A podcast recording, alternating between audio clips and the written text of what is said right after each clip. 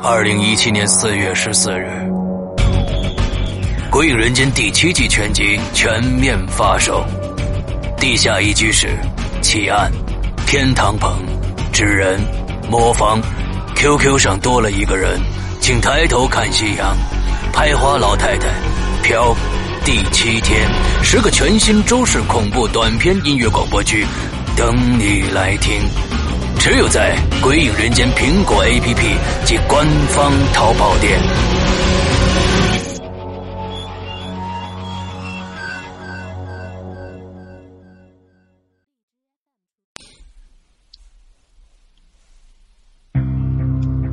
今天我要给你讲个故事，故事的主角就是你。这是一个。极其恐怖的鬼故事，但千万别害怕，因为你就是鬼。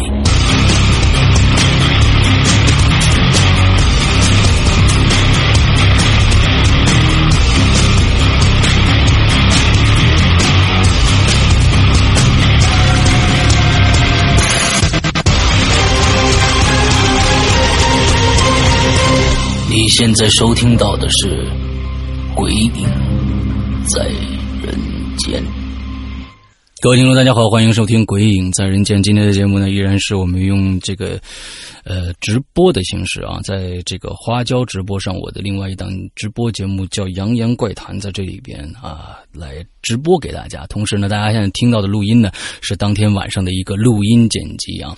那今天呢，我们请来了一个非常最近非常火的一个啊，一个非常美丽的、乖巧的一个可爱的、很萌的一个呃小女孩啊。大家最近听过她很多故事了，包括五周年的晚上，她也来当做当时的一个五周年的嘉宾。参加了我们当当天的一个直播，我们欢迎一下小西同学来底下来走走点掌啊，底下来来。朋友们，大家好，我是你们的老朋友小西啊，鼓掌。鼓掌，鼓掌！好尴尬呀。嗯，完之后呢，小西其实大家也不用介绍了啊。如果第一次听小西的节目的话呢，可以去找一下前面的节目。小西应该在我们的节目里面应该出现过两次了，两次大的出现啊。而每次呢带来的节目都是毛骨悚然。这应该是小西第三次在我们的节目里边露面，对不对？是的，是的。OK，那今天小西又从哪儿搜罗了一些故事？是自己的呀，还是别人的呀，还是怎么着的？亲戚朋友的？嗯。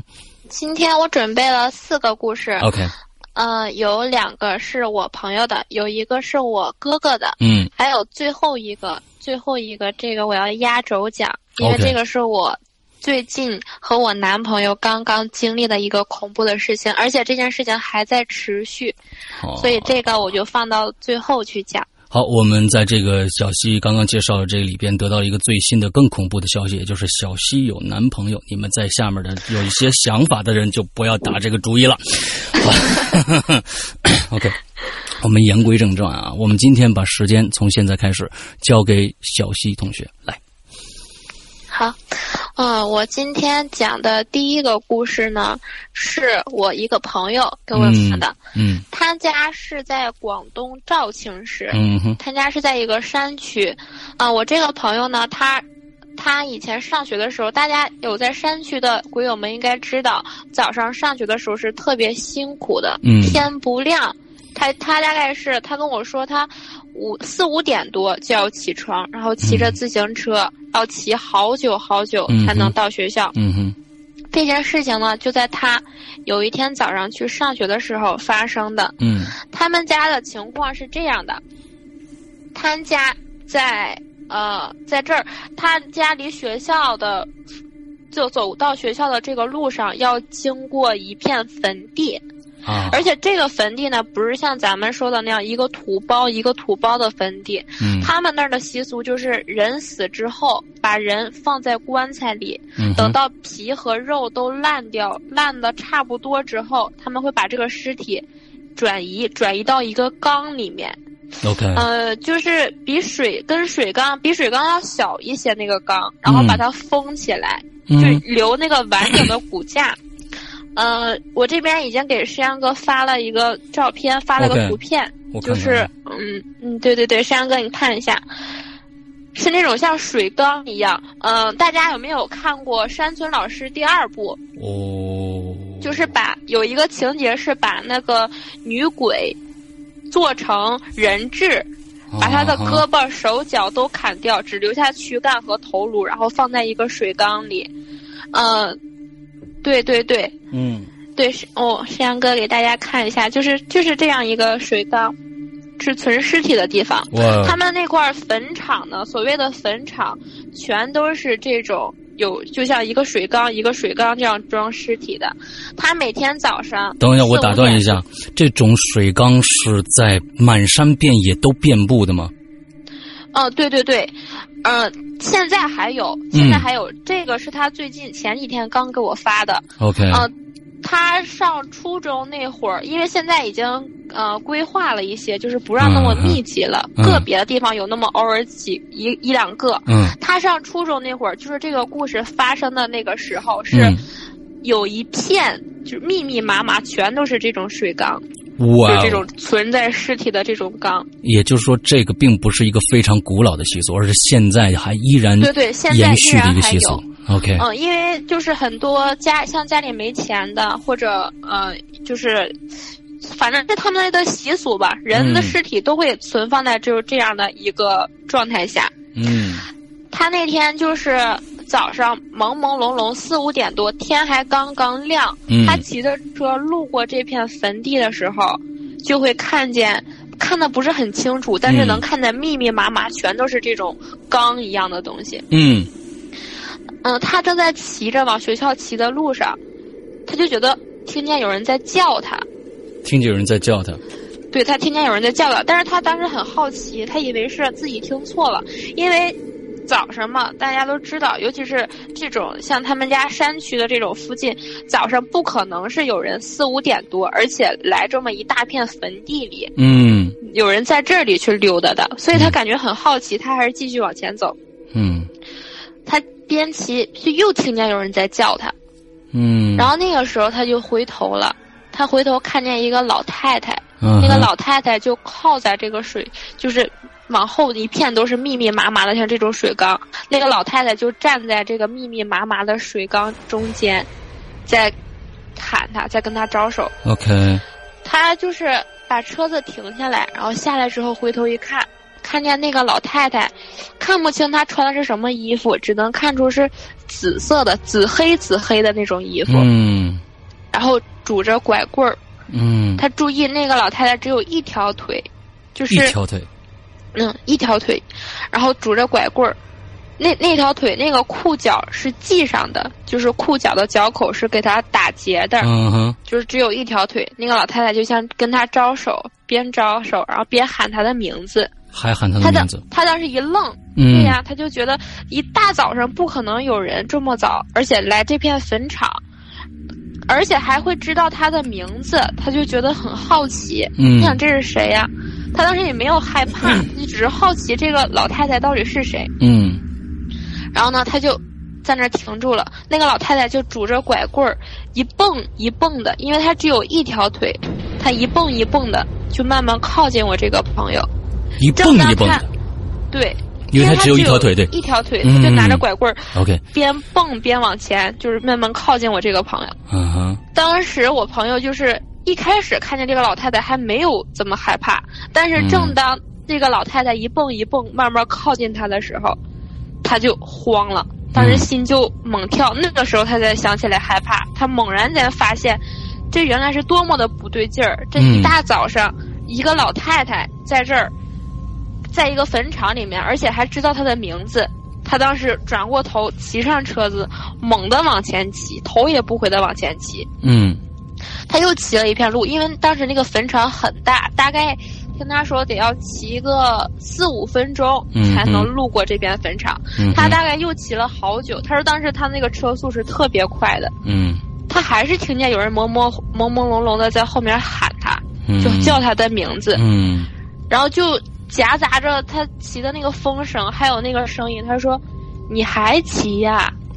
你骑得快吗？他说你觉得你走得快吗？嗯，他当时就吓得心就一抖，猛然一回头，他就猛地一回头，看见那个老太太拿着拐棍在后面一蹦一蹦的正追着他呢。他骑的当时速度是特别快的，你想一个人骑着自行车，而且是很快的那个状态下，正常人正常一个成年人跑步是几乎能追上的，而且她是一个老太太，她是一个只有一条腿的老太太，正跟她保持着还是跟刚才他遇见他那个时候一样的距离。OK，大概他跟我说两个人那个老太太距离他只有三四米吧，特别特别近。哦，他在那边骑，一回头那个老太太正拿那拐棍儿。一直蹦跶蹦跶的在后面撵他，边撵边在喊：“你以为你骑得快吗？你觉得你骑得快吗？你走得很快吗？”OK，嗯，他当时吓得就是觉得心都要跳出来，都要崩溃的那一种。OK，我觉得呀，这些呃这些鬼啊鬼怪啊什么的都特别特别的怎么说呢？调皮？为什么呀？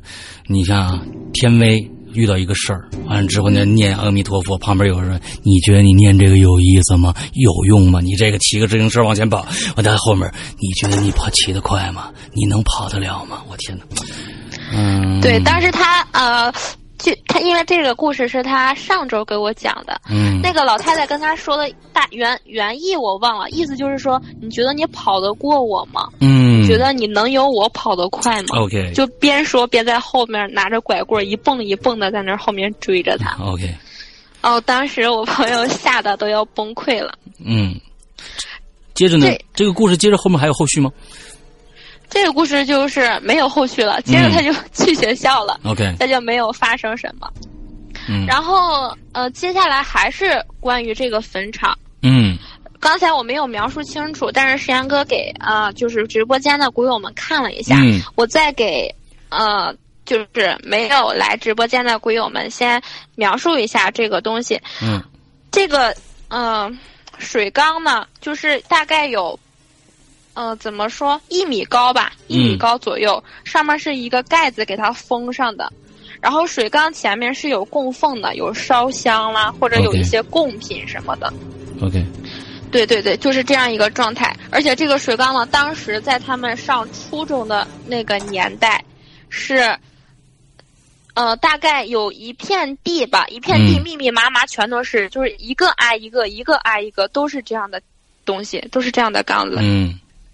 我下面这个故事呢，还是我这个朋友，嗯，还是关于我这个朋友。他是，呃，初中的时候，他和他小伙伴去这片坟地探险，发生的事。熊孩子的故事，嗯，对对对，而且我后面这三，后面这个，包括我即将说我和我男朋友最近发生的这个恐怖的事都是关于作死的事儿，所以我就是跟大家说一下。就是有事儿没事儿，千万不要去作死，好吧？不然后果很难自己承担得了。OK，嗯，我接下来讲，呃，前面说了，我这个朋友呢，他是嘉峪山区的，嗯，他做初中的时候他就住校了，他呃大概是初，他昨天他跟我说的是应该是初二下半年左右，嗯，他就住校了，嗯。住校了之后呢，有一天，他和他寝室的三个男生，他们一共四个人，嗯，就这几个孩子就打算到这个坟场去探险，去找刺激。OK，因为那会儿啊，老一辈的人都说说的这这片坟场啊，就是流传的一些什么这种故事那种故事，他们就不信邪，想去过去看一下。嗯，那天晚上呢。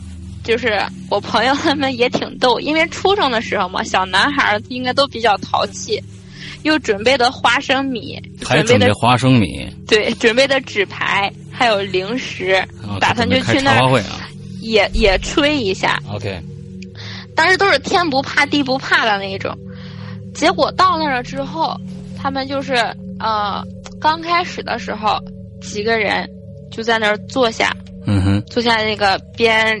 边吃啊，边在那玩牌啦，什么的都挺好。嗯，但是玩着玩着，他们就觉得总感觉就依次顺序四个人在那坐下之后，从我朋友开始依次就觉得有人在后面摸了他们的后脑勺一下。依次。对，就是我朋友感觉完之后，他的同学在感觉，他的同学感觉完之后，他左边的同学又感觉，就是四个人轮流感觉了一遍。有人就像我摸完你的后脑勺，然后我的手又滑向下一个人的后脑勺，再滑向下一个人的后脑勺，就这种感觉。这种感觉不是说有间隔的，而且在瞬间发生的，就是他们四个人同时回头看了一下。他们当时是做成一个圈呢，还是怎么样的一个形状？还是就并排坐着？还是就是四个人在一起打牌，就是那种面对面两个面对面。呃，东西南北四个方向，四个角那样坐着的。他们就是都是瞬间都回头了一下，然后又回过来，就说：“哎，有没有谁摸了？有没有感觉有人摸一下我的后脑勺？”嗯，然后他们就都都说都有这种感觉，我也感觉到有人摸我后脑勺了。OK。然后，但是那个时候，这几个孩子也都是作死的那种心态，感觉没什么，继续玩牌。玩着玩着，我朋友他一个同学就说：“哎，我们这样太没意思了，这也没发生什么，我们找找刺激吧。你们想不想看这个缸里面有什么？看看缸里面这个尸体是什么样的？”好吧。他这个一提议之后，人他那另外三个也都附议了。我朋友当时是比较胆小的。他是没有动手的，他只是听着，他也没有表态，也没有动手。嗯，结果他的那个同学就是提议掀盖子看的那个同学，嗯，站起来之后，他就是走向那片密密麻麻的罐子，嗯，然后随意，他就是随意，真的撕开了一个。因为张哥刚才给大家看了，那个上面是有一个，呃，也是像一个缸一样的东西盖在上面的。他就直接把那个封条撕开。嗯。那个盖盖子上面之后会有一个浆糊。嗯。有一个浆糊，然后上面一个白纸给它封上的。嗯。把这个整个箱子封上的，那个那个小孩他当时就是把这个撕开之后，然后把这个盖子打开。嗯。打开之后。这就是几个人，那个时候他上初中的时候还没有像现在智能机这么普遍，带什么摄像头啦什么的，不是带什么电棒啦什么手电筒，他们就是拿着几个，就是当时的那种诺基亚吧，嗯，就老老年机，就是借着那个微弱的光亮，就是几个人看，就四个小脑袋朝里面看。当时我朋友，其实他现在特别记忆犹新。他跟我描述的是，那个缸里面装的好像是一个没死多久的一具尸体，因为打开那个拆开那个封条，把那个上面的盖子掀开之后，依然能看见里面还没有完全腐烂的肉。还有一些皮和肉都粘在那个骨架上，而且里面全都是那种蜈蚣，像蜈蚣、昆虫、尸虫的那种虫子，在那里密密麻麻的爬。骨架是那种黑白颜色的，黑白颜色的。对，而且当时我那个朋友，我朋友他那个同学是拍了照片的，嗯，是用那个手机把里面那个尸块儿。没有腐烂、完全腐烂的尸块的照片拍下来，而且发了一张到朋友圈、到 QQ 空间的。那会儿好像还没有微信呢，只有 QQ。那肯定然后我我让他给我找一下这个照片，他说现在因为时间隔得太久远了，找不到了，而且当时像素也很差，没有像现在手机这么高清，拍的很模糊。嗯哼。但是他跟我描述的是，那是一群没有完全烂透的肉。依稀能还看见肉里面就不停涌出的那种小蛆虫，还有各种蜈蚣类似的那种虫子。OK，当时那个打开盖子的那个同学也吓傻了。OK，他就是嗯，因为没有见过这种场面嘛，四个孩子也都吓傻了。嗯。正当他们就在这个缸子、在这个皮肉面前愣住的时候，就觉得有一个。就有一个同学，他就大喊了一声，他就往前一指，就说：“你们看，那好前面那是什么？”然后我朋友和他那个三个同学就往前看，那是一片树林，树林，然后呃，那个坟场是在树林里面。嗯。他们就前往前看，看见前面模模糊糊有一个人影。嗯。好像有人在荡秋千，就是模模糊糊看见一个人影在树树杈上。在一个不是很粗也不是很细的一个树杈在那晃来晃去，像是在荡秋千。这这后来我朋友跟我说，他们当时，呃，完全是熊孩子那种状态，就这种情景依然不感觉到害怕，嗯，还是想往前去看一下，这到底是什么东西？嗯嗯嗯。于他们四个就往前去了，往前走，就一点一点、一步一步的往前走，看见的是一个白色的影子，在那儿荡啊荡。我朋友说。他们看，他们三个人，他那个三个同学，他们看到的是一个女的，OK，一个女的倒吊在树杈上，就是用脚勾住那个树杈，整个人是倒立的那种状态，在那晃呀晃，晃呀晃，在那荡秋千。嗯，但是我朋友说他看到的是一个没有头的人，嗯，这个人没有头，但是还是那种跟他们看的一样，倒吊在。倒挂在树上，在那晃呀晃，像是荡秋千的样子。嗯哼，我说，那你当时怎么能判断她是个女的呢？嗯，然后我朋友说不知道，只是给我那种感觉，看她整个人那个身形，还有那个那种神态，就是一个女的。我说那没有头，你怎么就知道她是个人呢？你为什么确定她是个人？他说绝对是因为只是没有头。他这个手、身、四肢和躯干都是有的，嗯，但是只有是我没有看见这个女的的头。他们，我那个三个同学说都看见这个女的有头，嗯，他们没有 太敢朝前过去，嗯，那会儿也不确定到底是不是鬼，就是只是一个人大半夜的在这儿晃呀晃干嘛？然后他掀掀缸盖子的那个同学，就是看尸块的那个同学，他在地上捡了一个石头。捡了个石头时候，朝那个白色的那个影子扔了过去。嗯，扔了过去之后没打中，打中树干了，那个树干还晃了一下，晃了一下。对对对，那个树干打中了之后，是那个树是，呃，一些树的树枝杈是晃了一下，但是他确定这个人是实体的。但是我问了一下，我说那你怎么确定他到底是实体还是虚体呢？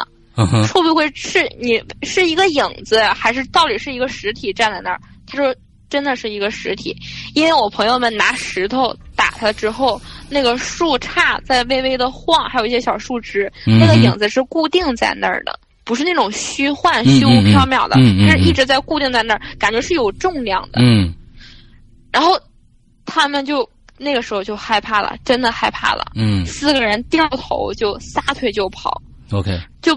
好，期间有两个同学回头看，看到那个女的顺着那个树一点点的，就像蛇一样游下来了，就在地上呈 S 型。等一下，那个女的就是在那个，她她就从那个树上面，像就是像蛇一样顺下来的，直接滑下来的。它是倒挂在树上的，呃，就像滑梯一样，整个人是直接滑下来的。然后滑到地上之后是呈 S 型，就像蛇一样呈曲线向他们往前游。我那个朋友当时是没有回头的，他是听他同学说的，这些都是他同学描述的。他同学说：“快跑，快跑！”他追上来了，四个人就猛就一直往前聊，一直跑到他们打牌的那个地方，然后几个人才停下来，回头一看。没有人追上，没人追上来。当时我朋友呃没有看到这一切啊。后来他们休息了一会儿，你说这四个人干出什么事儿？他们还打算再回去看一下那个女的还在不在那儿。他们还想确认一下这个到底是人还是鬼还是什么？嗯，你们这这就就是这四个这四个小朋友都还健在是吧？对，还健在的。嗯，这个这四个人就是，后来我朋友和他这个三个同学嘛，就这四个人回去了之后，一点一点的往回去，看见那个女的的那个树上那个方向走，嗯，然后一直走到那个树树干上那个时候，就是那个女的就已经不见不见了，不在了，一直走到树上都没有碰到这个女的，嗯嗯嗯，然后我就问他，他讲到这里，我说那这个故事是结束了还是有后续呢？嗯。他说：“呃，这个故事按道理来说是没有后续的，但是他就感觉从那次之后，他的那个同学就是先，嗯，先坛子看尸体的那个同学跟以前不一样了。哦，具体哪儿不一样，他还说不出来，说不好，就觉得别。不是那种性格上特别大的变化，嗯嗯嗯，但是是有那种微妙的变化的。嗯，我说那你跟我描述一下，他说就是感觉从那次之后，好多以前他根本不会做的事儿，他都会莫名其妙的去做，一些嗯说话的方式啦，或者一些行为啦，嗯，他都会，嗯，就像失失常、精神失常了一样，嗯，就突然间就会去做，但是大多数时候还是正常的。我就我就当时说，我说会不会是被鬼附身了呀？或者是你们开坛子的那个缸，嗯，可能就是那个女的的尸体。他说这个我不知道，这个这个只是他他是无神论者，他说只是这一个经历，但是我不知道这个女的到底是不是鬼还是什么物体。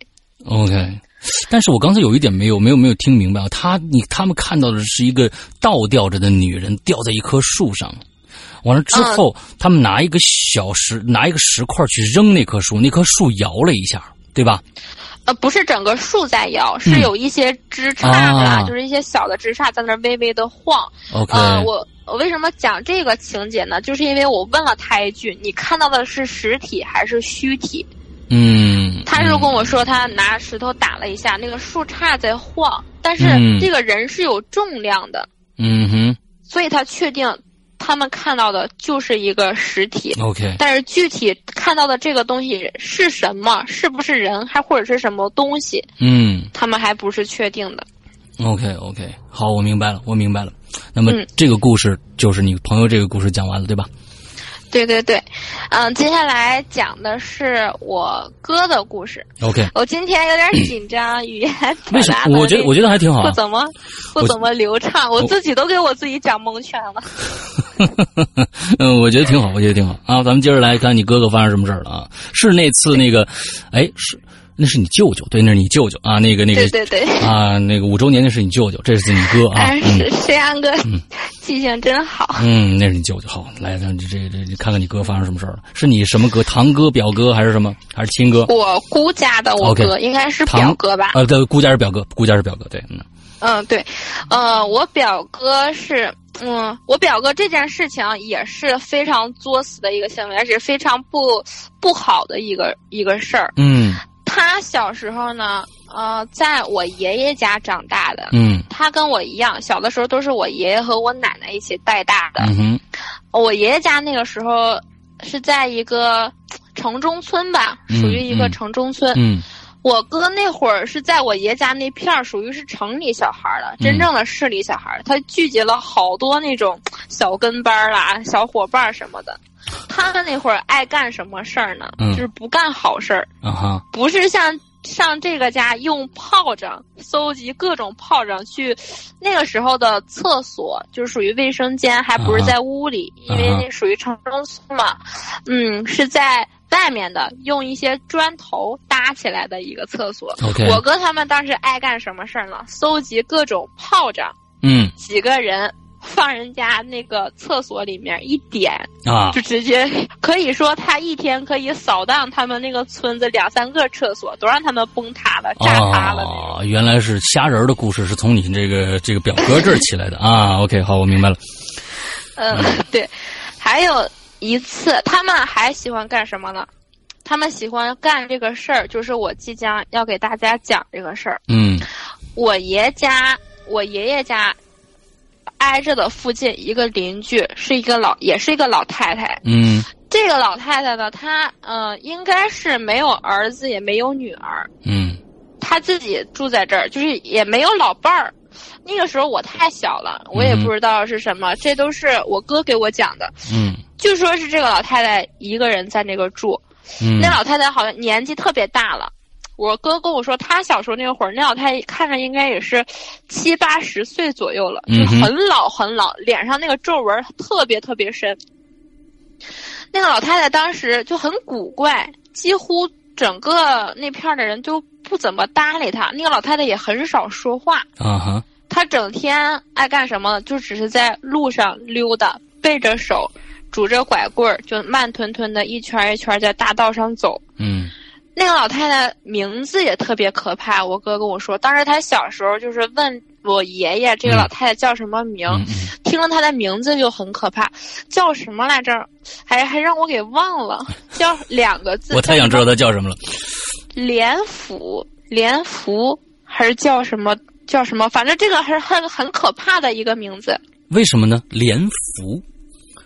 嗯，我忘了叫什么名字，但是好像是，好像是，就是连姓连，连什么？还是姓边呢？反正我忘了。反正我哥说这个名字很可怕。他当时跟我说之后，我听了也觉得这个名字很古怪。嗯嗯。我哥当时和这些小伙伴儿，就是没事的时候就爱上他家偷东西，就上这个老太太家偷东西。嗯。我就。他们这个行为很不好，所以他们接下来发生的很恐怖的事，应该也是他们活该。所以就是还是该做的事做，不该做的事不做。没错。我哥他们就是呃，他家就是一堆小小男孩淘气嘛，总是翻窗户或者把这老太太家门撬开，进屋之后就像寻宝一样。那会儿我哥哥跟我说，也不是说什么。呃，打着一些坏心眼去偷一些东西卖钱了，只是想好对这个老太太好奇，对她的家也好奇，想看一下她家有什么东西，就是感觉她家像有宝藏一样的东西。嗯，有一次呢，我哥跟我说，他带着这几个小伙伴去这个老太太家，去在那儿也是翻箱倒柜的去翻翻柜子啊，翻这翻那儿。到那个老太太家锅台的时候。那会儿是那种大锅，特别大的一个大锅，然后几个小孩儿一掀开锅盖，里面有个盔子，有个小盔儿，把小盔儿上面那盖子一打开之后，几个孩子傻了，里面是我哥说大概是有十多只吧，没长毛的老鼠崽儿，那种粉粉嫩嫩的几个小老鼠崽儿。在那儿还没睁眼睛呢，在他家大锅锅里面的一个碗儿里面装着，啊，很粉长毛的老鼠崽儿。我哥他们就很好奇呀，说这老太太家锅里面怎么有老鼠崽儿呢？他们那会儿，呃，我哥他们小时候对这种老鼠崽儿是特别常见的，嗯，因为他们总是在倒地里来倒各种洞。挖着挖着就会挖出这一窝小老鼠崽，但是这小老鼠崽在洞里面不奇怪，在锅里面就很奇怪了。嗯，他们当时也没管这件事儿，也是继续翻箱倒柜的找。走到那个老太太，就是有一片，就是呃。那会儿八十八十年代的那种镜子，嗯，就是衣柜和镜子是连体的，下面可以放衣服，上面是一个梳妆镜。嗯，我哥他们走到那儿之后，那个老太太平时在家就喜欢梳头，她头发是很浓密的，嗯，就是那种银灰色的。那老太太没有别的爱好，我哥说他们有的时候偷偷的。趴窗户看那个老太太在没在家的时候，就是偶尔会看到那个老太太坐在那个梳妆镜旁边，拿着那个有一个木质的木梳，在一直梳她那个头发，也会一个人站在那儿一直梳半个小时左右。哇！他们就走在那个老太太经常梳头发那个柜子前，想想想，感觉这里面有宝物的可能性会大一些。嗯嗯嗯嗯。几个孩子就把那个柜子打开之后。发现里面有一些破破烂烂的一些老人穿的一些衣服，然后再往里头一翻，翻出了一个小盒子，木质的一个盒子。OK，感觉那个盒子特别不违和，在那些破烂的衣服里，嗯，很精致，上面还有雕花。嗯，他们把盒子拿开之后，就终于搜到宝了，就几个小孩就是，哎呀，终于找到了一个宝藏一样。他们，我哥还有他的小伙伴，赶紧从这老太太家走出去之后，拿着这个盒子一顿跑，跑到地里，几个人坐，围着盒子在那看。嗯哼。那个盒子是锁的，一个锁，就是有宝贝呀，会不会有钱啦？等一下，小七，刚才有一个信号不清楚的地方，就是说这个盒子是什么做的？木头做的。木头做的，完有个锁。一个盒子。对对对盒上面有一个盒，嗯，就是很古很古朴的一个盒子。嗯，他们当时就是很好奇，很想知道这个盒子里面是什么。嗯，然后我哥他们就拿来砖头啊、石头啦什么的，把这个盒子砸开、敲开，打开了之后，你们猜里面是什么？大家 猜一下，石阳哥，你猜一下里面是什么东西？骨头。不是骨头，眼球跟骨头差不多。我说吧，是一颗牙齿，一颗牙，一颗牙齿，是一颗智齿，就是人牙里面最大的。一颗牙的一个牙齿，很黄，很大。嗯哼，这个牙齿比一般的牙齿，我跟你说，很多，大出很多，就像，对，就像有一个指甲。大拇指的指甲有一个半那么大的一个牙。OK，他们当时就是很失望，也很好奇，就是好不容易找到一个盒子，觉得里面会有宝藏。嗯，但是什么都没有，又有一颗牙。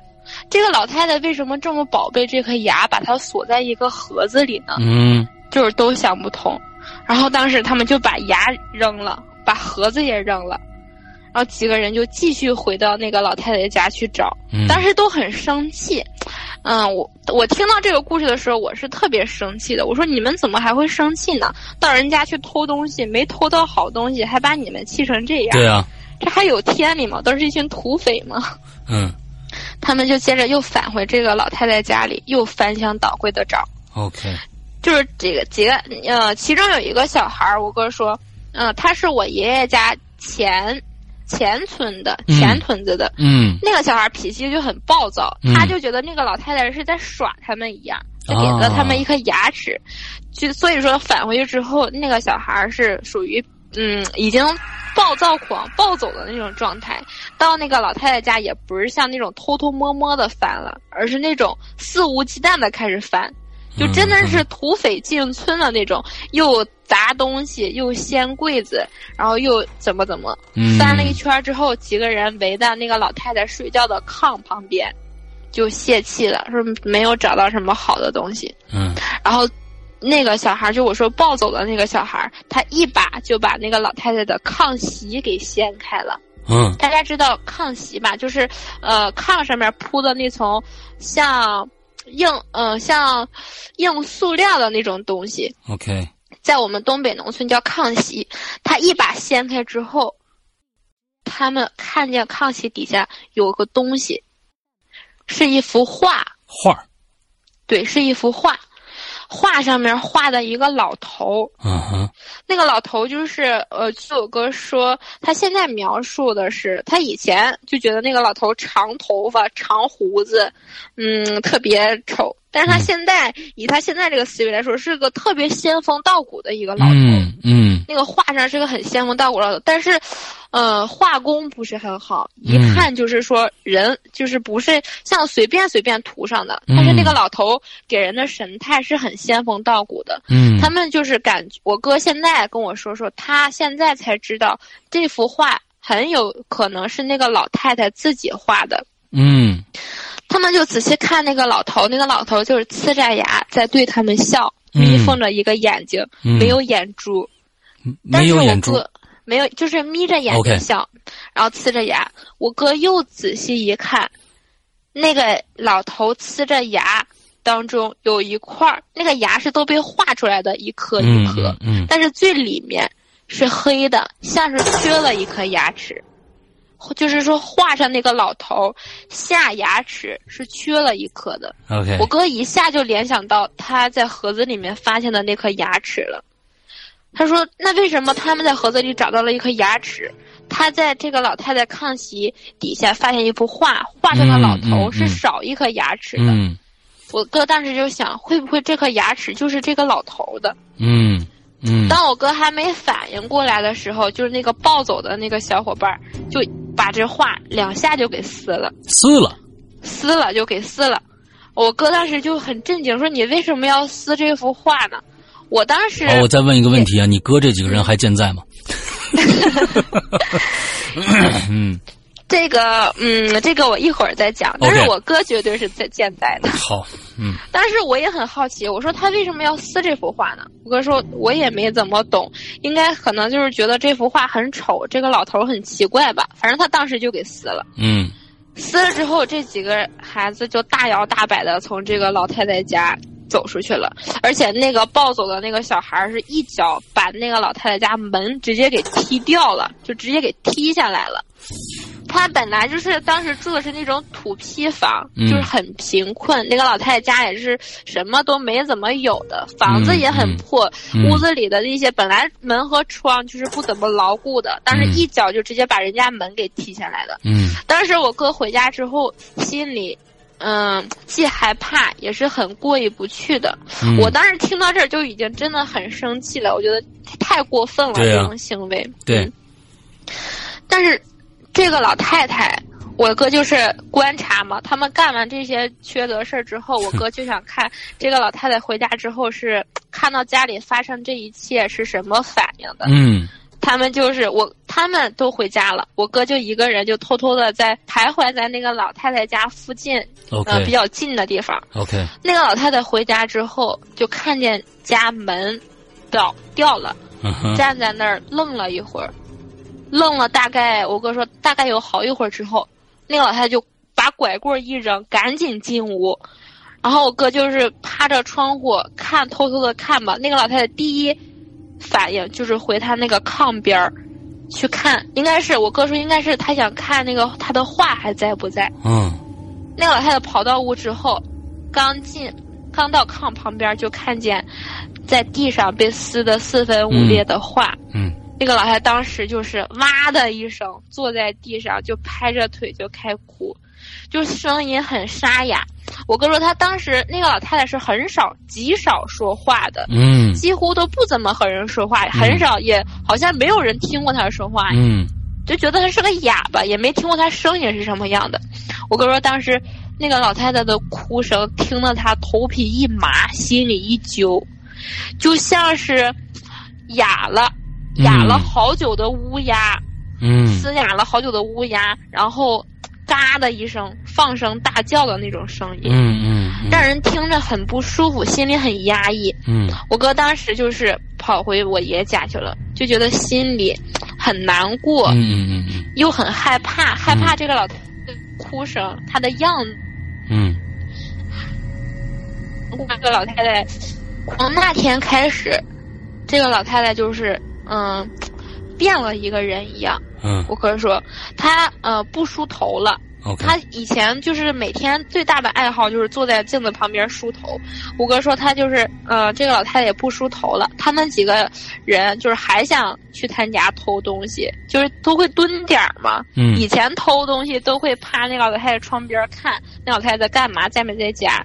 以前看的都是那个老太太在梳头，但是这次他们一到这个老太太家附近，就会远远的看见这个老太太坐在他家那个土坯房的门口。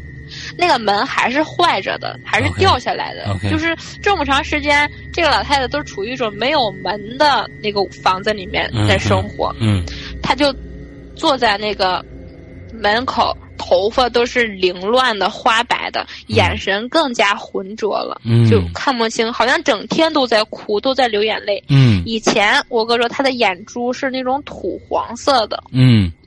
他就是很浑浊嘛。现在那个老太太眼睛里全是血丝，就远远的看，整两只眼睛是完全是红色的。嗯，这个老太太就不吃不喝，日渐消瘦。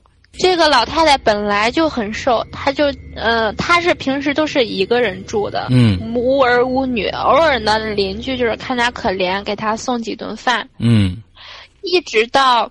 好多天，我哥他们都没有发现这个老太太就不见了，没有发现这个老太太的影子。嗯，平时她都是在门口坐着的。OK，她这会儿就是没有了，不见了。OK，他们自从那次，我哥他们再也没有去这个老太太的屋子里面翻过东西、偷过东西。嗯。到了好久好久好多天过去了，我哥说当时应该是，呃，据我哥回忆是有一个邻居去这个老太太家给这个老太太送吃的，发现这个老太太躺在床上，已经死去好多天了，就整个身体，嗯，可能是缩了吧，就缩的特别小。嗯，我哥跟我说说，呃，我爷他们当时都去看去了，就大家都去帮忙去了，因为他没有亲人，只能是邻居什么的给帮忙给出殡，就办理这料理这些后事。嗯，嗯，我爷说。这个老太太就已经缩的整个人像一个小孩那么大了，嗯，就一个跟一个呃十二三岁的一个小孩那个大小，而且很瘦很瘦，只剩下皮包骨了。OK，那个老太太张着嘴，瞪着眼睛，两只眼睛是猩红猩红的。嗯嗯，我哥说，呃，据我爷听我爷说，那老太太手里面还攥着几张纸。那个纸就死死死前还紧紧攥着那个几张纸，那不是纸，那正是那个小孩撕碎的那幅画。OK，自从这个老太太死了之后，那个小孩儿就是变了一个人。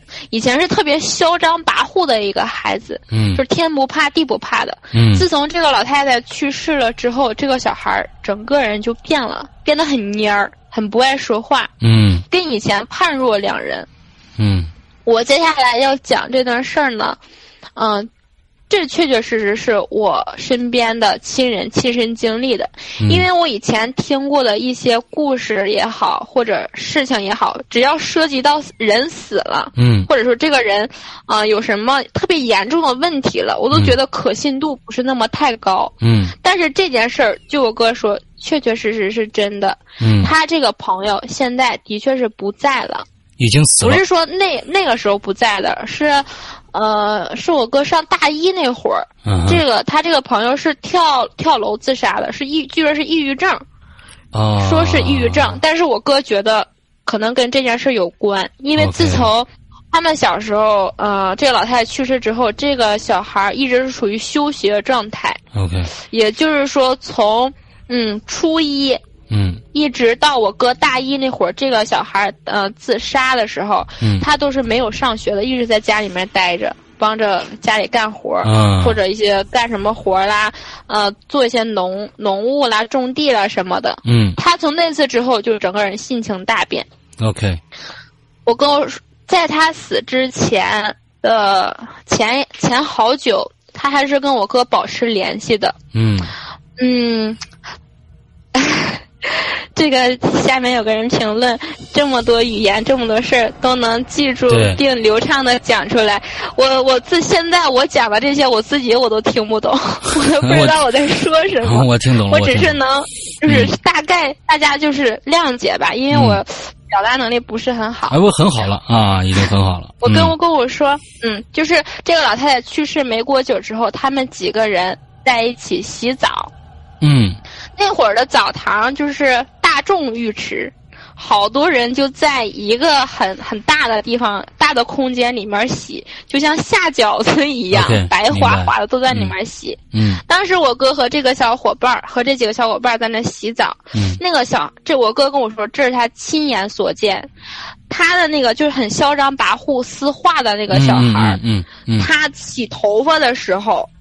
正在那洗呢，我哥在旁边看着，洗着洗着，他就是低着头在那搓搓搓，然后手里面看着自己的手，手两手抓了两大把，就是那种银银白色的头发，两两大把银彩色的头发，他就愣住了，他就赶紧再搓搓搓搓自己的头，又往下一抓，又是两把头发。他们都愣住了，因为呃，那个空间洗澡的空间很大，像一个大车间一样。嗯，我哥他们几个小伙伴是聚在一起洗的，所以说那离得远的人没有注意到这一切，只有我哥他们几个人注意了。我哥当时也愣了。嗯，那个小孩就抓狂了一样，就猛抓自己的头发，边抓边放在手里面看，都是那种银灰色的头发，而且。不是那种空穴来风的头发，是他边抓他自己的头发就减少，有好几个地方都已经被他拽秃了。OK，但是，呃，不是那种生生拽下来流血的那种，是拽下来之后像自然脱落一样，整个人很就露出头皮，并没有说薅出血什么的。嗯嗯嗯。就这个当时他停下来的时候，这个头发他头发就已经是。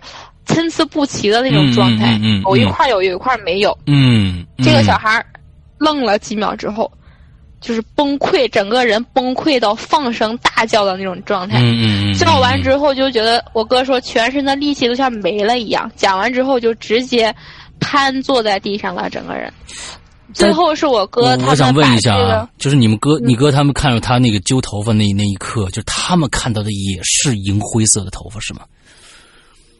对，因为这是我哥转述给我的，就我哥口里说，就是那种，呃，就像那种黑白相间那种黑黑黑变白，但是没有完全变白的那种颜色。当时长短是跟这个这个这个孩子的那个那个头发的长短是是一样的，长短是一样的，就是是他往下他自己的头发。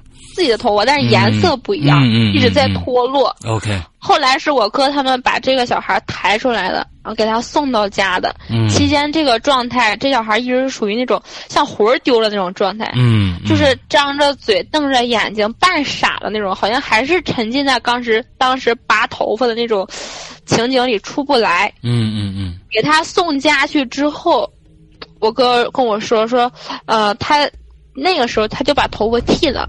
就剃光了，OK，他好像后遗症了，就是不能看见头发，也不能允许自己有头发，就从那次之后就坐下病了，嗯，就是他妈他或者他姐掉谁掉头发了，或者他在家里面发现有一撮，只要是成绺的头发，他就抓狂受不了，像犯病了一样，又喊又叫又蹬又挠，嗯嗯嗯，嗯，我哥说。你他从那次之后就一直是没有上学的，嗯，然后我哥回回城里上学之后放假了，还会回到我爷爷家跟这几个些小伙伴在一起玩，嗯，然后我哥说，呃，有他上初几了那会儿忘了，反正有一年放假的时候，他还是回到我爷爷家，他们几个人聚一起玩，嗯，回到家之后约。还是约以前那几个小伙伴儿，就是那当时那个嚣张跋扈的小伙伴儿。我哥说，呃，隔了，隔了几学期，隔了一两个学期，见到他之后都认不出来他了。嗯，就整个人特别瘦，干瘦干瘦，像个小老头儿一样，就完全不像是小伙子那种状态，就佝偻着背，面黄肌瘦，整个颧骨都是凹出来的，脸颊都是塌陷的，嗯，眼眶都是往里凹的。他就跟我哥说说，嗯，我一直都能梦见这个老太太来找我。嗯，我现在都完全都不能看见就跟头发有关的东西。嗯，我太痛苦了，我觉得，我很后悔，我太后悔了。嗯，我就走到哪儿我都能看见这个老太太，我闭上眼睛睁开眼睛全都是她。OK，就特别痛苦的在那儿讲述着。嗯，然后嗯。据我哥说，再后来的一些细节，嗯，也有挺多的，都是这个，呃，他这个小伙伴在跟我哥描述这个老太太如何来折磨他，或者来找他，嗯，嗯，再就没有怎么联系过，一直到我哥上大一的那会儿，然后他的一些哥们儿给我哥打电话说，这个小孩儿是呃跳楼自杀的。OK，就是说是抑郁症，但是我哥觉得跟那件事儿应该是有关系的。OK，嗯，这个故事就结束了。所以说大家，嗯，还是不要做一些不好的事，因为你干起来的一些事儿，因果报应，对对对，早晚有一天你会为你付出的一些事儿来付出代价。对，我觉得是这样啊。有一些人呢，你比如说你哥，完之后他留下来，在因为当刚是把那个画撕掉以后，他留下来在观察这个老太太之后，他进屋以后的表现，完之后他会觉得很害怕、很内疚。但是当时这个孩子呢，就是撕画的这个孩子，我相信他。就是说，有我们我们经常会说人性本善啊，我觉得这个可能没有考考量的一个一个必然的一个结果。有一些孩子可能生出来以后他是人性本恶的，他看到一些事情，他可能呃一些美好的事情或者什么跟他毫无关系的事情，他会起一些歹心啊。这些这些人呢，我觉得村子里面就像你你哥哥跟着这这个这个孩子在在一起，有的时候就是啊，因为。就就跟着他，他愿意出一些各种幺蛾子来干一些，比如炸厕所呀，或者从小开始往往往大了开始干，这也是有可能也也是一种命。如果说这孩子没有当年的撕老太太这个画之后掉头发，完了之后他经常会梦到老太太这样的一个呃一个一个情况的话，我相信，说不定长大以后会是一个什么样的一个结果。我这个这个挺恐怖。这个只是其中的一个事件。这个小孩呢，当时是很嚣张跋扈的一个孩子，嗯，属于地痞的那种。对。而且他当时就是呃，跟着我哥，就是之前我说。老鼠的那件事儿，嗯，就经常去田间地头去挖一些老鼠啦，就是挖坑，然后盗洞，知道老鼠洞吗？挖开之后，里面就会一些没有长毛的老鼠幼崽，嗯，这个小孩就会拿出这些老鼠幼崽，要不然就是把他们活活的用火烧死，嗯，要么就是用铁锨拍死或者踩死，就是各种虐待方式来虐待这些没有长成的老鼠幼崽，嗯，还有好多一些不该干的。事儿就是，但是跟鬼神没有关系，只是说这个人的品行不怎么好。嗯嗯嗯嗯，这可能也是一个为自己做出了一些不该做的事儿得到了一些下场吧。对对对对，我觉得还好，就是说有可能这个这个人长大以后还不一定能干出什么更可怕的事情啊。小时候是这个样子，长大还不一定怎么样。那幸亏有这样一个事情发生，我不知道这算不算是为民除害。OK，那这个故事算是结束了，对吧？啊，完了之后，完了，我们今天的最后一个故事，听说是这个，呃，是你压轴的，最近几天作死的一个故事，是吧？嗯，对对对，嗯啊，我真是作死的，这个我现在还不知道我会不会。作死死到底！我靠！但是现在我讲给大家听，好，因为这件事情啊，咱们下面先走一段南无阿弥陀佛啊，南无阿弥陀佛，大家打一个啊，给小小小给小西祈福一下，一定一定一定没事儿啊！来，我们开始。我佛护护体一下，谢谢大家，谢谢鬼友了。嗯嗯，好的，那我开始讲了。嗯，呃，这件事起源一天晚上。嗯，呃。我和我男朋友在聊天儿，就是睡不着觉，整个人就是两个人在聊天闲聊，各种东拉西扯的聊。嗯，我不知道大家有没有在一四年左右吧，还是一三年，反正是我上高中那会儿，在北京的朋友们，在北京的鬼友们，有没有听过一个鬼来电？当时很轰动，很轰动的鬼来电，因为我在东北，都传到我们那边去了。这个电话号码，呃，据说拨过去之后，你是听不见任何声音的。嗯。但是这个号码会在十一二点左右的时候会自动拨过来，拨给你。你拨过来之后，你接听。我靠，这这这这个这个蛮恐怖的啊！我一想，我虽然我不知道这个事儿啊，我真的不知道这个事儿，但是我我觉得。就是前一四一三年或一四年，就这这近两年，我忘了是哪年，反正是我上高中的那会儿。嗯。就很当时很轰动的一件事儿，就已经新闻都出来辟谣了啊。嗯，刚才说到就是会自动拨给你，在晚上十一二点左右的时候，你接过去之后接听，里面会传来就是很恐怖的婴儿哭声或者女女人的笑声。嗯，当时。嗯，据说是已经北京用手机用户或者座机用户已经有超过十六万人报警投诉这个电话，十六万人投诉这个电话。我当时也拨了这个号码，你当时也播了，对对对，一四年因为这个，呃，这个号码是在网上就公开的，现在大家在百度也可以搜到这个号码。嗯，当时拨过去是什么呢？呃，你听到之后，有的人播了是没有声音。嗯有的人听到之后是嘟嘟嘟几声之后，会传来一个像八十年代的一个播音员在说话，不是那种这个是不是呃不是那种就是嗯那个那个那个叫什么？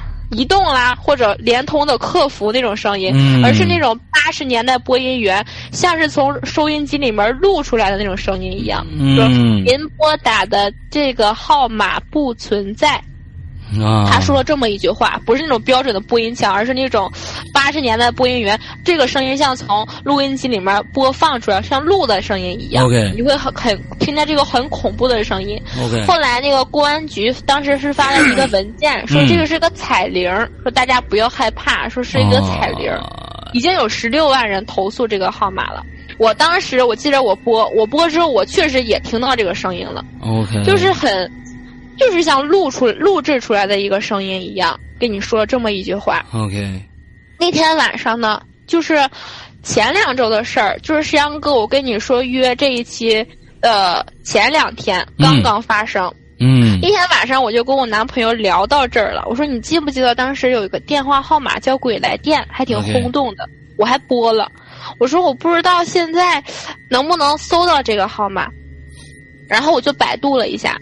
果然就是还是能查到这个号码。我们现场的朋友已经把这个这个号码已经报出来了，我不知道是不是那个电话号码。首先，那个我想我们在这儿先说一下，这个电话号码要不要拨，这是一回事。小西，你是不是拨了？对，嗯，我现在也可以给大家告诉这个电话号码是零幺零。六七六七九九幺零，但是你们先别着急播，我先把我这个播了之后我的经历给你们讲出来。嗯，讲完之后你们想播就播，这个随你。你们先听完我这个，我下面要讲的这件事儿，你们再考虑要不要播。嗯，OK。就是刚才我念那个号码，我确实是百度到了。当天晚上我确实播了。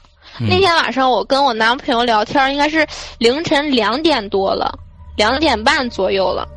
然后我就真的搜到这个号码了，我说要不要播一下试试看？当时我播的是一个像录音机里录出来的声音一样，你听一下。我男朋友是属于那种怎么说呢？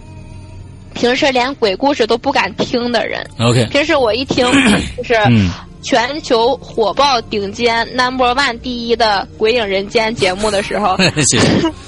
他都是，哎，你别听，你戴耳机听，你别让我听见，就听这都不敢听。嗯，当天晚那天晚上两点多，我播过去之后，把他吓得，他就一直在阻止我。嗯，我说我说你听啊，你你看看我会播，然后我就拨过去了。我开的是免提，它就是嘟嘟嘟嘟了几声之后，传出一个声音：“您拨打的号码是空号。”就很正常的，像呃，我这是电信卡，就很正常的那种客服平时那种声音。嗯，我想就是怎么回事啊？我明明高中的时候那会儿播是一个像是一个播音员在录录出来的声音一样，可能那会儿轰动太大，这个号码被封了。嗯，然后我俩就没在意这事儿，就接着聊。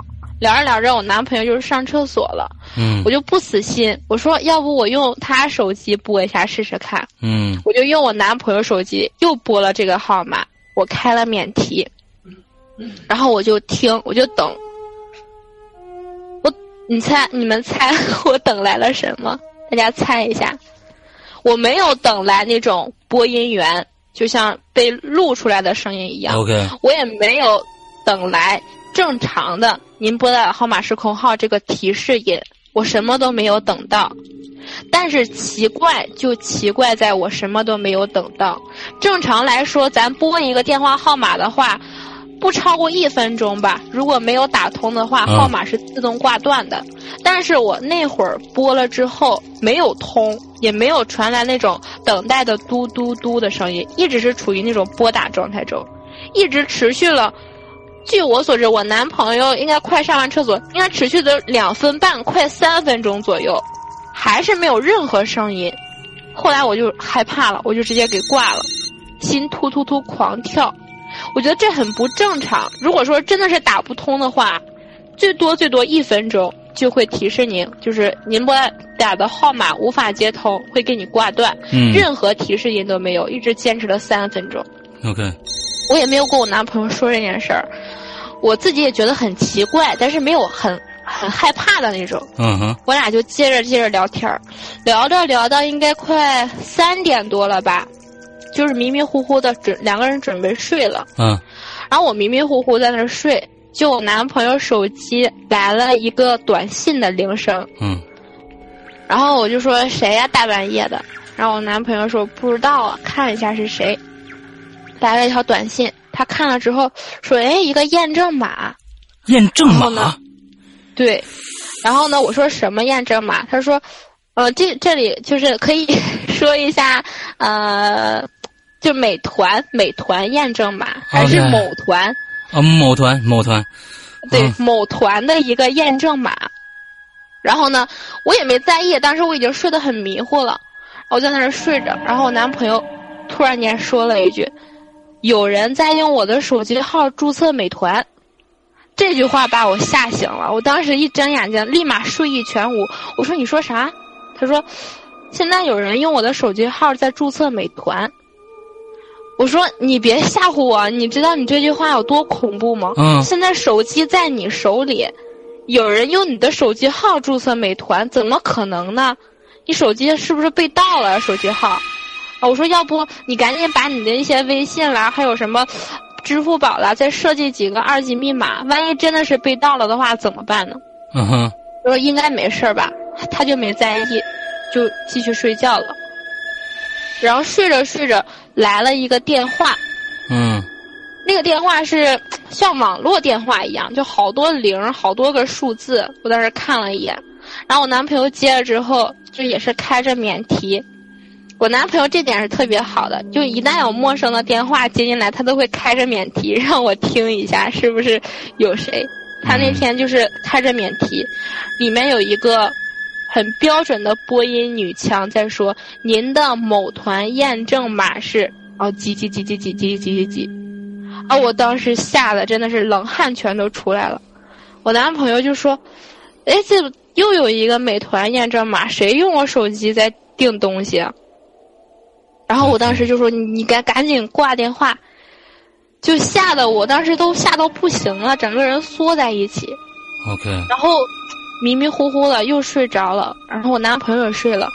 我也不知道过了多久，就咚咚咚，有人敲门了。我们住在这儿是沙河，北京，北京沙河昌平那个地方，住的是一个公寓，就是晚上的时候敲门声特别响，敲一个声能把你吓醒那种。那会儿我也不知道几点，反正来短信那会儿我确定是三点多，来电话那会儿跟来短信的时间没差十多分钟。哦，可。但是我又后来迷迷糊糊睡着的时候，传来了敲门声。那会儿我估计应该是四点左右，嗯，呃，不到五点，嗯，反正不超过四点，因为期间没有间隔太长时间。我吓了一跳，我就直接醒了。我这个人有个习惯，就是我睡觉的，我睡觉的时候，不管我睡得多死。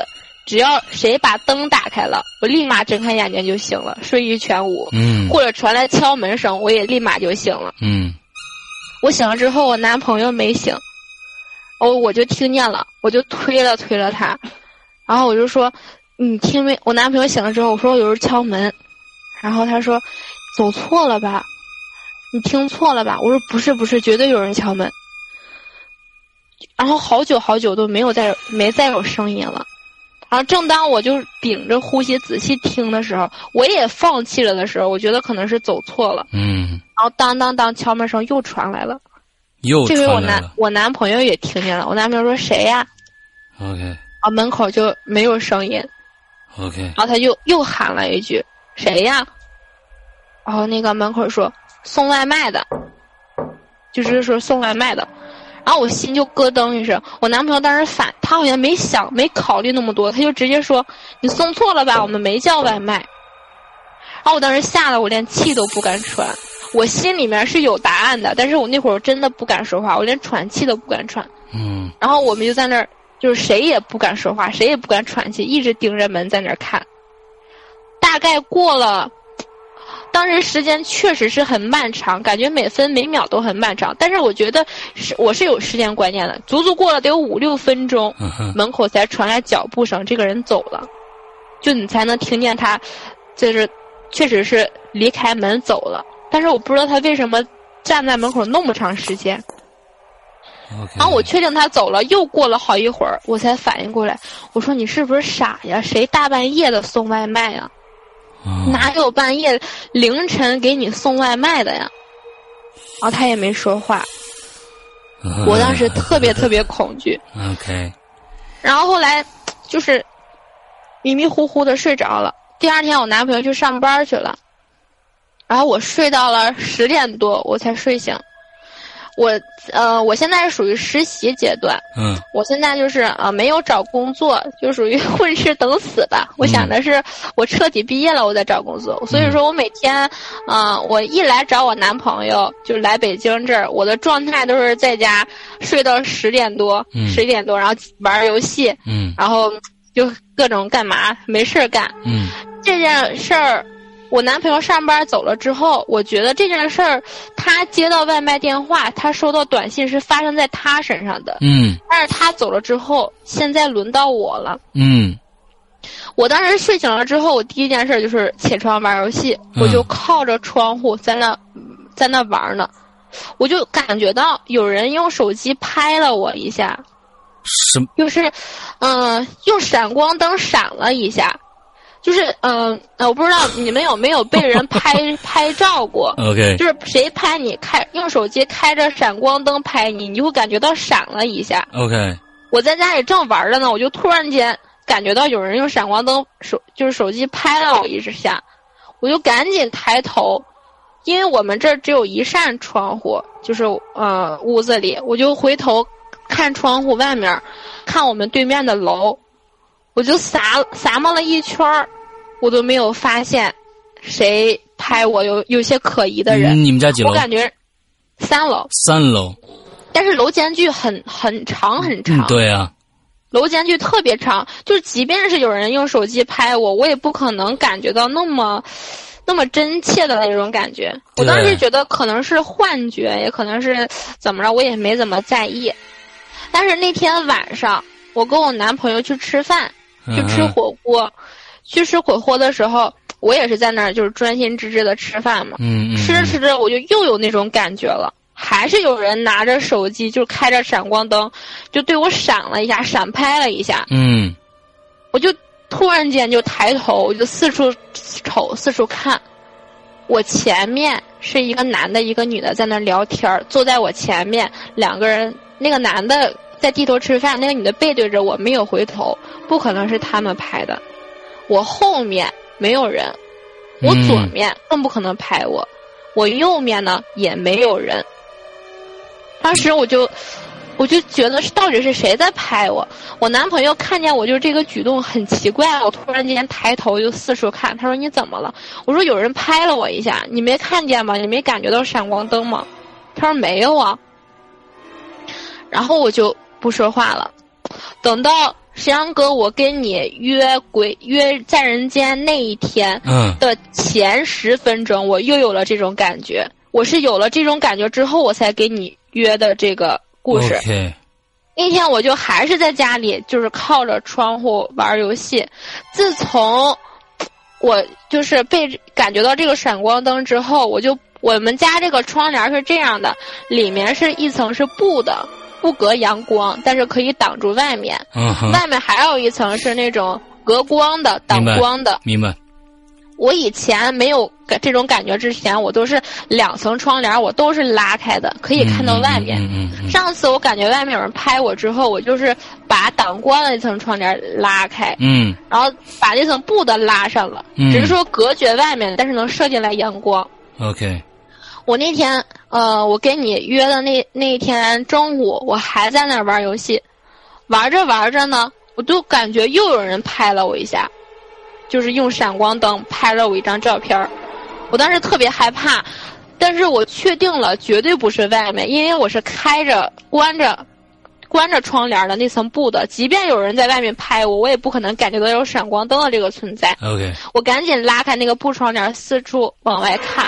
还是没有发现什么可疑的人，我就觉得这次如果说一次是我的幻觉，两次、三次绝对不是。嗯。而且我没有给我自己任何的心理暗示，呃，我没有说我是看了什么恐怖的东西，联想到联想到一些就这种会不会有人拍我，或者是说我我也没有，我完全是处于那种聚精会神的状态下有这种感觉的。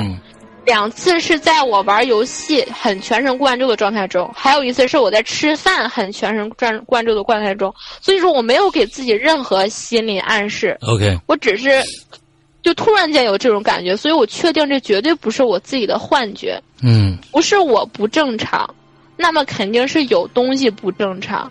那是谁不正常了？这个我不知道。就在我今天给大家讲这个故事的时候，今天下午我又有这样的一次感觉，而且这个时间间隔也是越来越快了。以前我都是。嗯，中午感觉完之后，晚上会来一遍。我现在是时不时的，不知道什么时候都会有这种感觉，所以说我不知道这种感觉，嗯，会给我带来什么麻烦，或者有带来什么影响。反正我发生这一系列事儿，都是那天我拨打这个电话之后发生的。OK，我现在是对我生活没有什么太大的影响，对我个人也没有什么太大的影响。嗯。我不知道后面我会发生什么，嗯，我也不知道这件事情会严重到什么地步。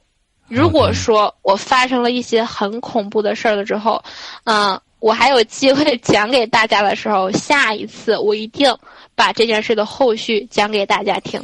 呃，我觉得现在啊，在场的所有的朋友，这两千多人之后，大家呃有能力的发个字儿的，都发一个。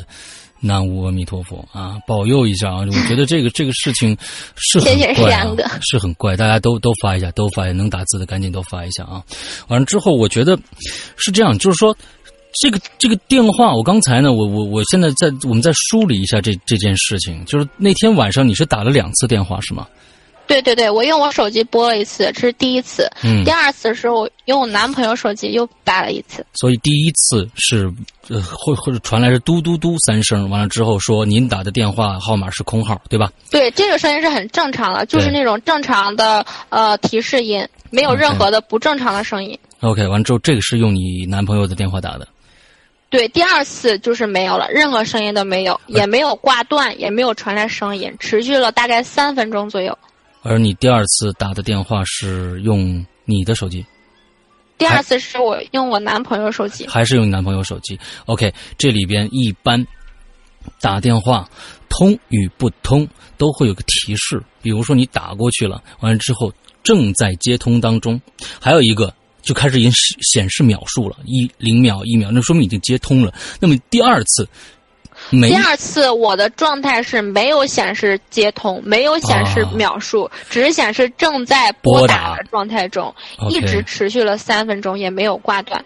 OK，之后就是到了晚上三点的时候，你老公的手机提示说有人在用他的手机在注册美团。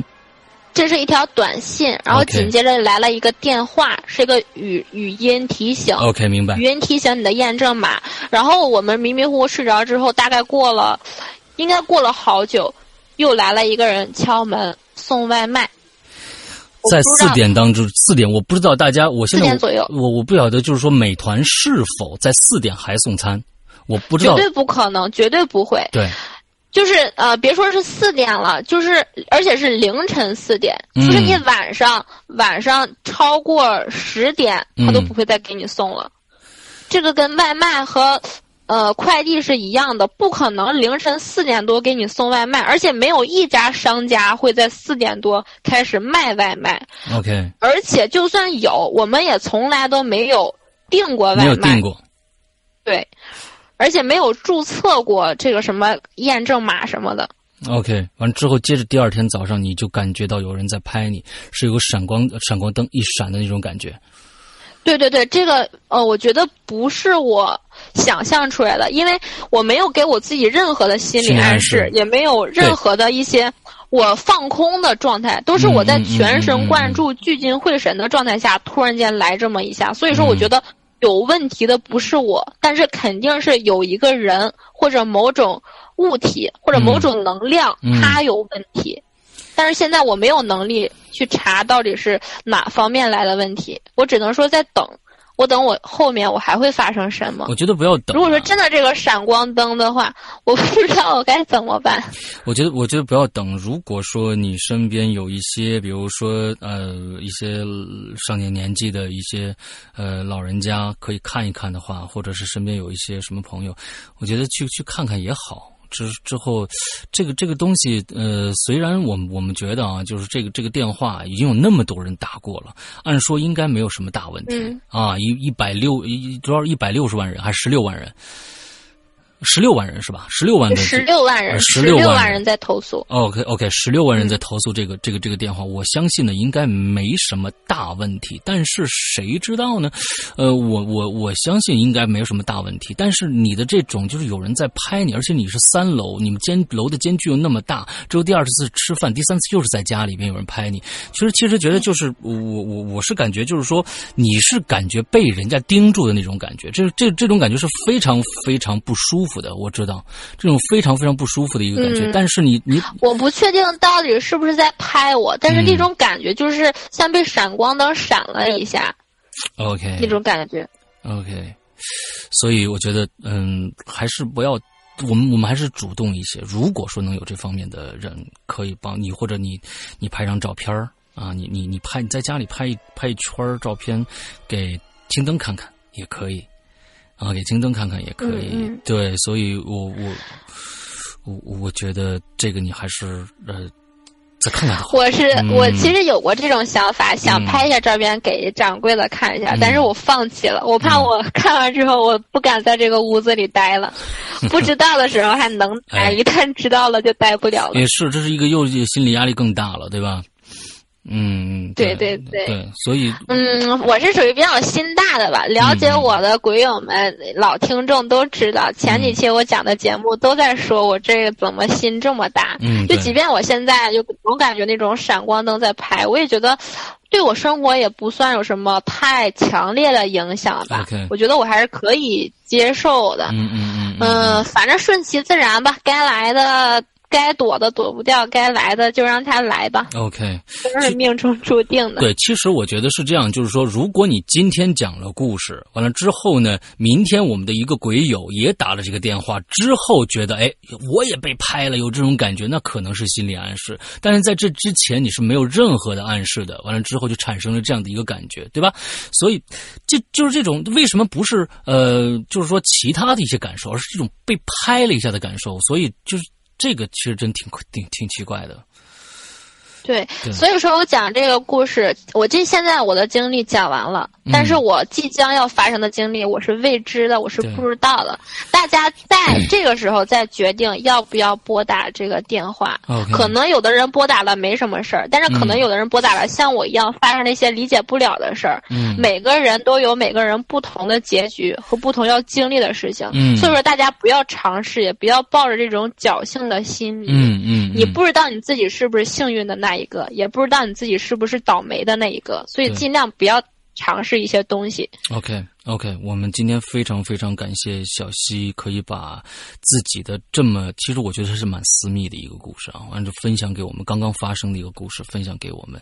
那我觉得呃呃，大家呢现在啊呃用这个十秒钟的时间，默默的。闭上眼睛，为小溪祈福一下，OK。完了之后呢，我相信大家的力量是一个非常强大的一个力量啊。完了之后，呃，我们为小溪祈福一下啊，因为因为我觉得小溪出什么事儿了，以后大家听不到什么好节目了，这对大大家没有什么好处的。